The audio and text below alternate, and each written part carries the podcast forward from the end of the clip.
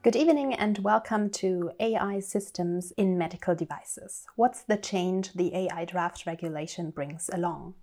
We are Enno Borg and Linke Wettlaufer, both lawyers at the Gleiss Lutz Berlin healthcare team. We advise companies that develop digital medical devices, telemedical platform providers, online pharmacies, and especially statutory healthcare funds that provide digital opportunities for their insured. Among those, the potential of AI in medicine becomes more and more present any day. But if you take a closer look, things become blurred. What is intelligence and what makes it artificial?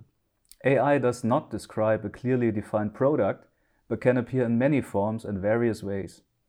It can be integrated as a component of a normal product or appear as a standalone software. In general, artificial intelligence is referred to in contrast to human intelligence. It describes a functioning of products or applications that is generally ascribed to humans, such as learning, understanding, weighing up, and solving problems. It is going to be very difficult to find a satisfying regulation on AI, especially regarding medical devices. Nevertheless, it is safe to say that technology progresses and will be regulated in a separate AI law. Last year, the European Commission introduced its first draft on a directly applicable regulation regarding artificial intelligence we would like to take a closer look at the content of this regulation and its possible impact on sales and distribution of medical devices with AI functions. But at first, we will introduce some of the promising applications of AI in medical technology, just to clarify what the draft regulation is about when it comes to medical products. Let's begin with chatbots. Chatbots are programs that, with the required hardware, make it possible to have human-like conversations. In the area of medical care, chatbots are used mostly for diagnostic purposes. A very current example of a chatbot is the Patientennavi Online of the National Association of Statutory Health Insurance Physicians, the Kassenärztliche Bundesvereinigung. The program appears as an elderly, trustworthy gentleman in white and asks questions that the user is to answer via several choices. The software analyzes the answers and determines warnings concerning dangerous disease progression.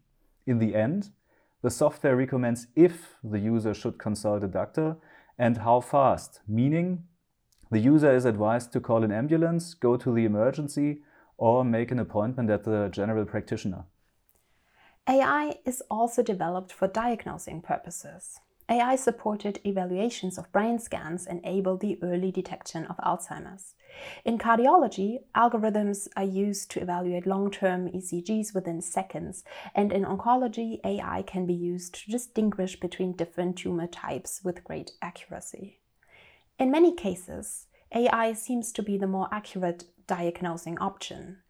In a study of the German Cancer Research Center based in Heidelberg, 100 images with either black skin cancer or birthmarks were presented to over 150 dermatologists and one algorithm. The result was that only seven of the more than 150 dermatologists surpassed the algorithm. Or another very recent example, the NUM, the Network of University Medicine, all 36 German university hospitals teamed up, saved and recorded CT scans of lungs of COVID 19 patients and combined them with the information of the patient's individual disease and health history. According to NUM, an algorithm makes it possible to predict severe causes on the basis of a comparison of the lung CTs with patients who suffered severely from COVID. Yes, and let's not forget, AI applications are also developed for injuries.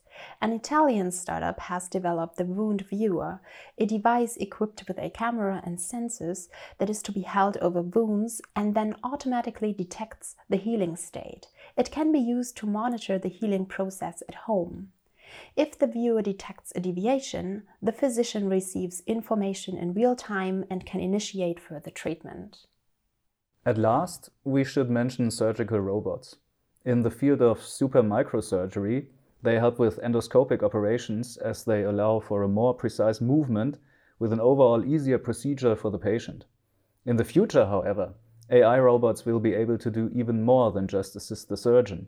Namely, the robots will be able to evaluate data from preliminary examinations and from previous surgeries, and then independently suggest new surgical techniques, which they will then be able to implement themselves. Of course, only after medical review and approval.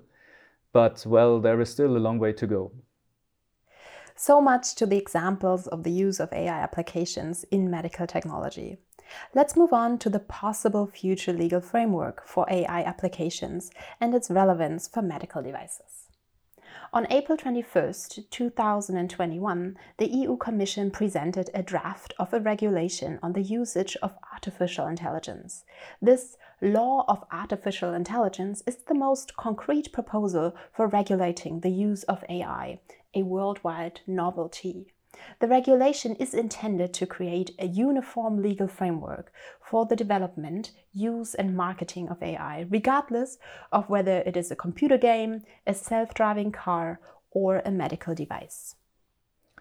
So, what does the EU Commission mean by AI? Article 3 of the draft regulation defines an artificial intelligence system in simple terms as a software that applies machine learning concepts and can independently produce results or recommendations with regard to specific goals. With this wording, the definition is conceivably broad. The requirements would already be met by software that monitors the pulse rate, compares it with reference values, and generates a warning if the respective references are exceeded. With that in mind, health related functions of an Apple Watch already fall within the scope of the AI regulation draft.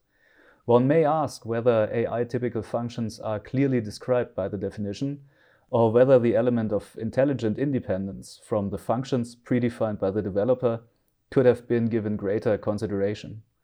Accordingly, various EU member states have argued for a restriction of the AI definition, although Germany is said to have not been one of them. The Commission's draft follows a risk based approach according to which AI applications are grouped into four categories unacceptable risk, high risk, low risk, and minimal risk. The basic principle is the higher the risk, the stricter the rules. Products with unacceptable risk are generally not marketable.